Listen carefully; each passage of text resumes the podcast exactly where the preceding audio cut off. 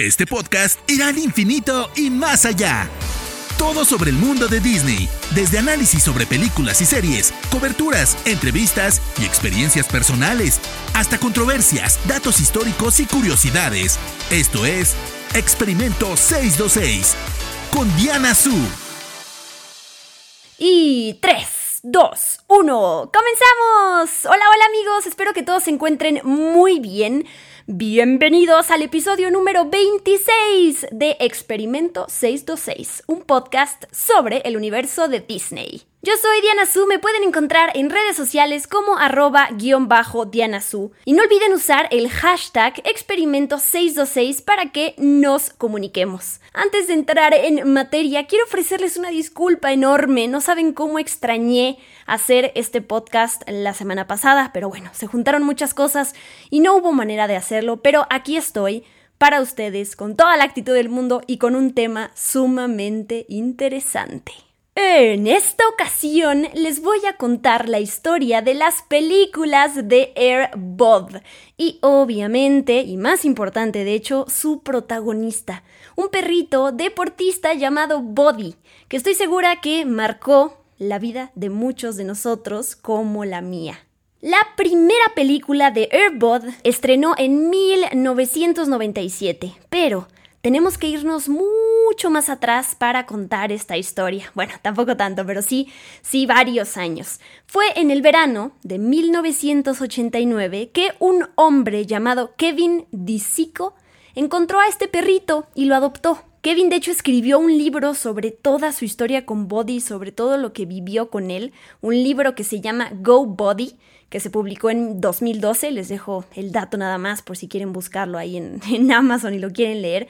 Pero bueno, sobre esto quiero compartirles unas palabras de Kevin. El mundo conoce a Body o Airbud como este personaje icónico, este Golden Retriever popular gracias a varias películas. Pero yo, yo lo conocía como Body, un perro callejero desaliñado que encontré en Sierra Nevada. La historia de Body es mucho más que solo la historia de un perrito callejero que terminó en una película. También es la historia de un niño y su perro.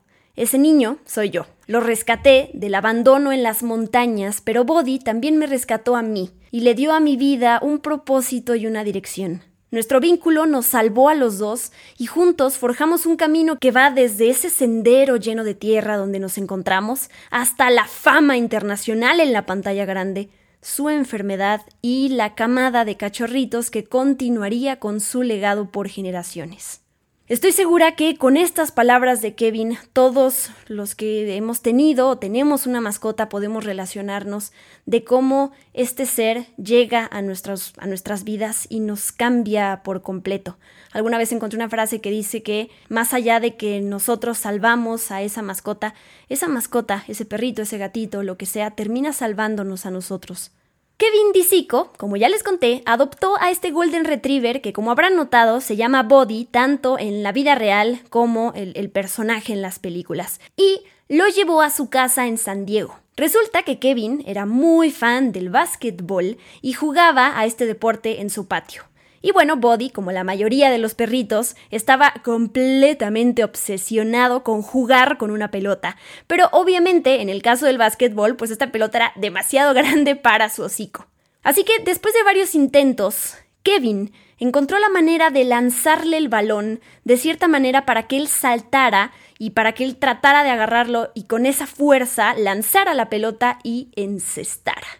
El secreto, amigos míos, estaba en la forma en que Kevin se paraba de espaldas a la canasta y le lanzaba el balón a Body para que él hiciera este movimiento y bueno, en muchas ocasiones lograra encestar. ¿Cómo llegó la fama a la vida de Body? La primera aparición de este adorable canino fue en America's Funniest Home Videos. Seguramente los ubican, son esta serie de videos que salían, o salen más bien en la televisión, que están basados en el programa japonés Fun TV con Kato-chan y Ken-chan.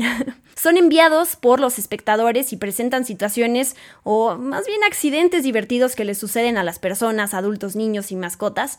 Hay algunos bastante simpáticos, pero hay otros en donde se dan unos golpes tremendos que de verdad no sabes si reírte o más bien eh, te causa mucho dolor ahí ver a lo, que le está pasando a, a quien está en el video. Pero bueno, después de esto, Body apareció varias veces en el programa Late Show with David Letterman, que sale en CBS, en una sección llamada Stupid Pet Tricks, como em, trucos estúpidos de mascotas, lo cual la verdad se me hace un título bastante feo. Pero bueno, así se llamaba la, la, sección.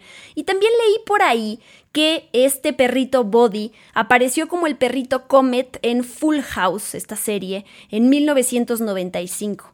Hay algunas páginas que mencionan su aparición en, esta serie, hay otras que no. Así que eh, pues solo cabe encontrar la respuesta en el libro de Kevin de si sí apareció en la serie de Full House. Pero bueno, de ahí Body obtuvo el papel protagónico de su primera película, que es Airbud, o en español Body Superestrella, que estrenó en 1997 y que fue distribuida por Buenavista Pictures Distribution, propiedad de The Walt Disney Company. Por eso estamos hablando de esta película y de esta franquicia en este podcast dedicado al universo de Disney. Saben, yo no sé a ustedes, pero a mí me cuesta mucho trabajo ver películas y series donde los protagonistas son los perritos o los animalitos en general, porque yo, yo sufro muchísimo eh, cuando dentro de la historia los maltratan o se pierden o los encierran o los secuestran o cualquier cosa que les pasa, la verdad es que yo sufro mucho, es con lo que más sufro en las películas, más allá de eh, las matanzas y de las guerras y de los, eh, no sé, los niños poseídos, a mí lo que más me pega en las películas, que me llega al corazón y me lo destroza, son los, los animales, los perritos. Pero bueno, aún así, en su momento sí vi Airbud y les recuerdo la sinopsis para que les traiga buenos recuerdos y nos lleve a, a esos años de 1997.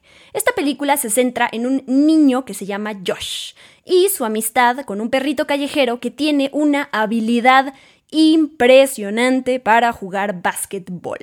Tras recuperarse de la muerte de su padre, Josh Fram, un niño de 12 años, se muda con su familia a la pequeña ciudad de Fernfield, Washington.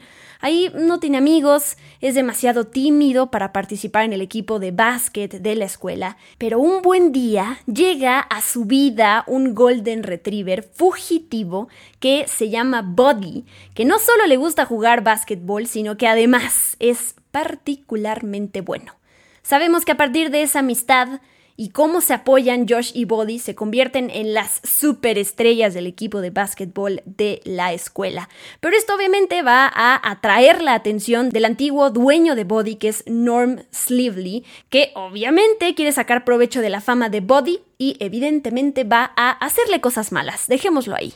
Esta película tuvo un presupuesto de solo 3 millones de dólares y recaudó en total casi 24 millones de dólares, así que tampoco es la gran cantidad, pero consideramos que es casi 8 veces más que su presupuesto. La verdad es que le fue muy bien a la película y evidentemente nació una franquicia y más tarde una compañía productora que a la fecha, al día de hoy, sigue operando. Pero bueno, eso lo dejaremos para más adelante. Regresamos a Airbud, esta película de 1997. El director fue Charles Martin Smith, que para que sepan también dirigió películas como Trick or Treat de 1986, nada que ver con la película de Airbud, 50-50, The Snow Walker, Winter, el delfín, la 1 y la 2, y mucho más adelante otra película de perritos que es A Dog's Way Home que salió recientemente, en español se llamó Mis huellas a casa, y que por cierto, esto es relevante para este podcast,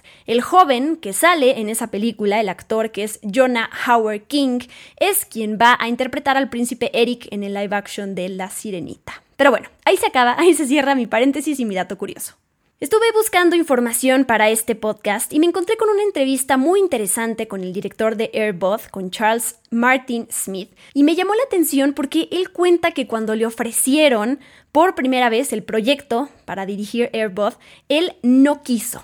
Resulta que estaba dirigiendo un episodio de Buffy, la cazavampiros, cuando los productores Bill y Robert Vince se le acercaron y le dijeron, oye, Fíjate que tenemos esta película sobre un perrito que juega muy bien básquetbol. ¿Estarías interesado en, no sé, echarle un vistazo y qué tal dirigirla? Y Charles, en ese momento, pues leyó el guion y le pareció bastante bobo. Tal cual, así lo describe, como que esta, esta película cursi, medio, medio ñoña boba. Y entonces eh, dijo que no.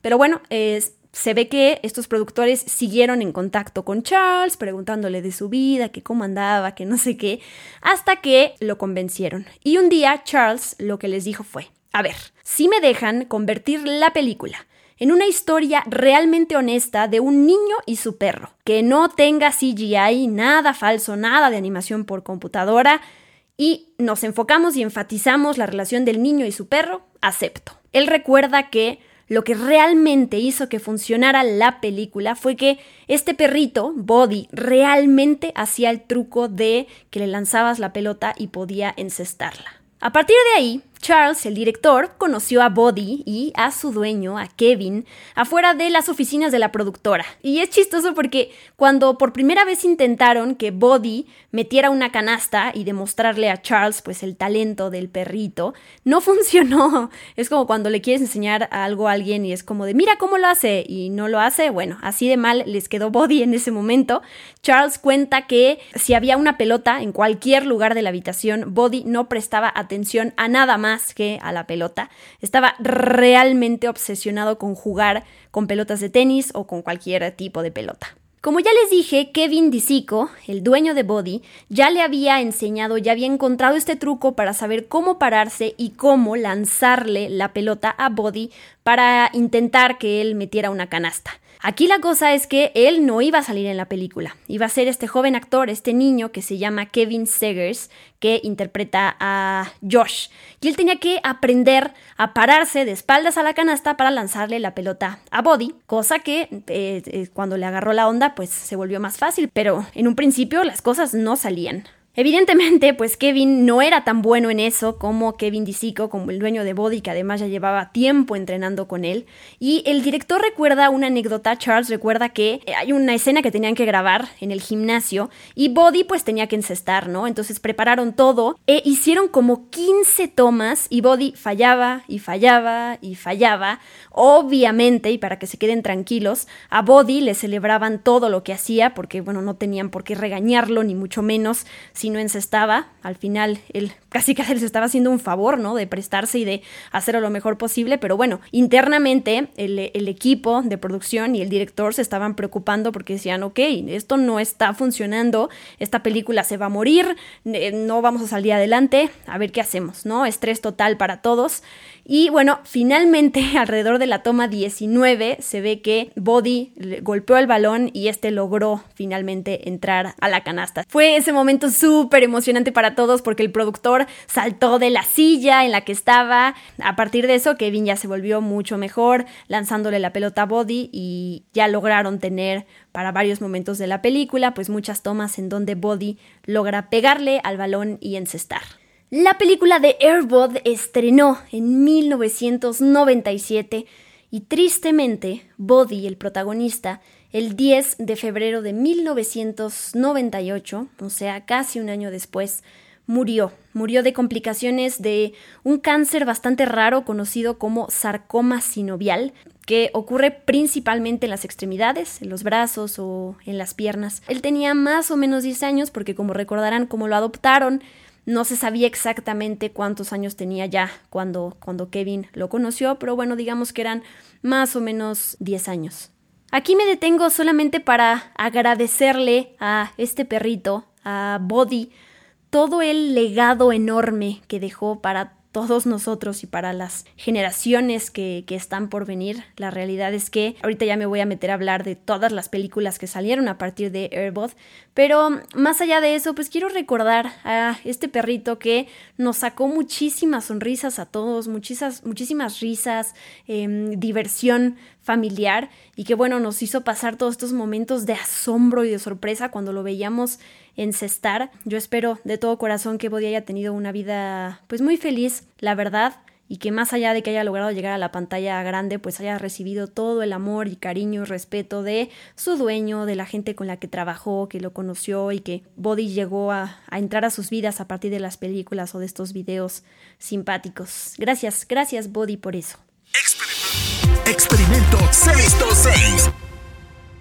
Ahora sí, regresando a todo ese legado enorme del que les vengo hablando, porque yo no sé ustedes, pero yo no sabía la cantidad de películas que estrenaron después de Airbud. Primero que nada, en 1998 estrenó la primera secuela que es Airbud Golden Receiver, que em, no le fue nada bien en taquilla. Para que se den una idea, costó más o menos 11 millones de dólares, la pasada costó 3, así que fue un poco más cara, y recaudó 10, así que ni siquiera llegó eh, a tocar esos números del presupuesto. En esta película, el personaje de Josh Fram, nuevamente interpretado por Kevin Segers, ahora es un adolescente y un día descubre que Body también tiene una asombrosa habilidad para jugar al fútbol americano en la película resulta que unos rusos secuestran a Body con la esperanza de que actúe como la atracción especial en el circo ruso que tienen. Y bueno, no sabemos que en cada película que salió ya Body sabía hacer un deporte diferente. Sí, ya eran otros perritos interpretando al personaje de Body, porque bueno, recordemos que nuestro protagonista original pues falleció en 1998. Esta película fue dirigida por Richard Martin. Después del fracaso de esta película, todas las demás ya llegaron directamente a video. Tenemos la 3, que es Airbud Los Cachorros de Body, que salió en el año 2000, o bueno, también se llama Airbud 3, en donde la madre de Josh Fram, que se llama Jackie, por fin se casó con el veterinario, el doctor Patrick Sullivan, con el quien estaba saliendo en la película pasada, y Josh conoce a Emma, una chica que acaba de mudarse a Fernfield y que también tiene un Golden Retriever que se llama Molly. Así que Molly y Body tienen seis cachorritos adorables y se descubre en esta película que Body también tiene talento para jugar fútbol. Así que ya tenemos básquetbol, fútbol americano y fútbol. Y bueno, unos malos secuestran a los cachorritos de Molly y Body, y en fin, todas las películas tienen estos malditos momentos en donde vemos cómo le pasa algo a los perritos y yo sufro. En el año 2002 estrenó la cuarta película que es Air Bud Seventh Inning Fetch. Esta, que es la cuarta película, es curiosamente la que yo más veces he visto. Esa es la película que yo tenía en DVD, así que mi hermana y yo la vimos una y otra vez y esa es la que más recuerdo, de hecho mucho más que la primera. En esta Josh está ya en su primer año de universidad y Body entonces queda, se queda con su hermana menor que es Andrea, interpretada por Caitlin Vax y bueno, el resto de la familia. Así que en esta película más bien vamos, el, personaje central, además de Body, pues es ella, es Andrea. La mamá de Josh, que nuevamente les recuerdo se llama Jackie y su nuevo esposo, acaban de tener un bebé que se llama Noah y Andrea, por otro lado, se mete al equipo de béisbol, ya estamos ante un nuevo deporte para Body, queriendo encajar y queriendo hacer amigos. ¿Y quién creen que le va a ayudar a lograr todo esto? Evidentemente Body, que ahora sabe jugar béisbol. Además en la película, me, acuerdo, hay un mapache, hay un mapache que es el ayudante del malo que empieza a desaparecer a los hijitos de Body porque creen que tienen un gen especial que les va a permitir practicar deportes y lucrar con eso. Así, bueno, de eso se trata la película. Un año después, en el año 2003, llegó Airbud Spikes Back. En esta quinta película, Body juega voleibol.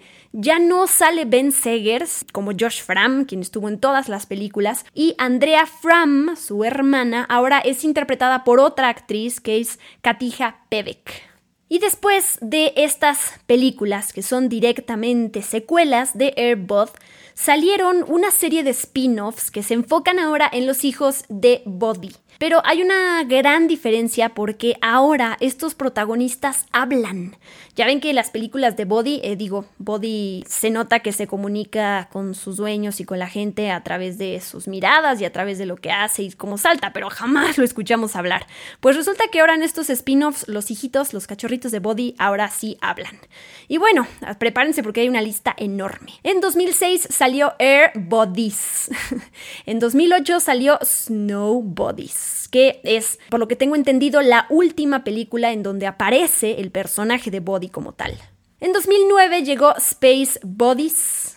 Luego salió Santa Bodies en 2009, una película en donde los perritos hacen equipo con Poppy Puffs. Eh, es básicamente una aventura que se desarrolla en Navidad. Luego tenemos Spooky Bodies sobre una aventura de Halloween. Luego llega Treasure Bodies, muy, muy, muy eh, creativos los títulos. una aventura al estilo de Indiana Jones. Y después en el 2013 tenemos Super Bodies, una aventura en donde los perritos adquieren unos anillos con superpoderes. Así es como resumo estas películas para no meterme en tanto detalle de la trama. A partir de ahí salieron otras películas que eh, son las precuelas de Santa Bodies, que se llaman The Santa Puffs, Santa Puffs 2 de Santa Pops.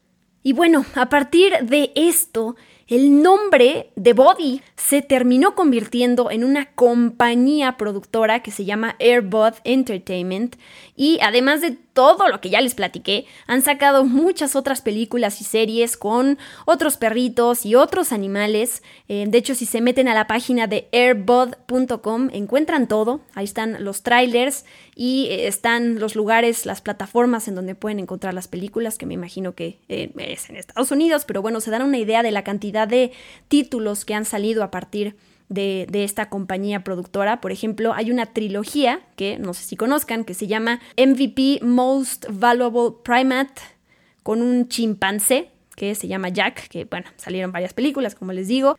También salieron otros títulos con otros protagonistas, como por ejemplo The Duke o Chestnut Popstar, que tiene ahí varias películas, o Russell Madness, ¿no? Por si se preguntan, hay varias películas de Airbud en Netflix, eh, están las películas de Popstar, y hay una serie que se llama Academia de Cachorros que se encuentra en Netflix y que, bueno, todo es de Airbud Entertainment. No necesariamente está basado en el personaje de Body o en sus cachorritos, pero sí es impresionante pensar que esto, que comenzó como una película, se terminó convirtiendo en una compañía productora que además trabaja con hospitales y veterinarias y, otros lugares en donde cuidan a los animalitos. Así que están haciendo ahí una buena causa de entretenimiento y también una buena causa por los animalitos. Pues con eso, queridos amigos, terminamos lo que es la historia de Airbud y la historia de su querido protagonista que es Body. Como siempre, espero que algo hayan aprendido de este podcast, algo los haya hecho sorprenderse o divertirse o, emocionarse o sentir nostalgia conmigo. Muchísimas gracias por acompañarme. Recuerden que nos escuchamos la próxima semana cada miércoles con un nuevo episodio de Experimento 626. Gracias a todos los que me escribieron la semana pasada preguntándome por el podcast. Nuevamente una disculpa porque no haya salido, pero aquí andamos de regreso. Recuerden que todos los episodios de este podcast están en todas las plataformas donde los subimos, en Spotify, Apple Podcast, Google Podcast, iBooks, iHeartRadio, TuneIn. A veces se tarda en salir en Apple Podcast, no sé por qué se publica, pero como que no aparece. Pero bueno, tengan paciencia y ahí va, van a estar siempre por si se les fue alguno o apenas acaban de descubrir este podcast, los invito a que lo compartan y que a que escuchen todos los episodios. Yo soy Diana Azul, les agradezco muchísimo por acompañarme y me despido. Bye bye. Ah, no, no, no, no, más bien me debo despedir como esto fue Experimento 626 con Diana Su. Gracias por acompañarnos. Los esperamos en el próximo episodio. Hakuna Matata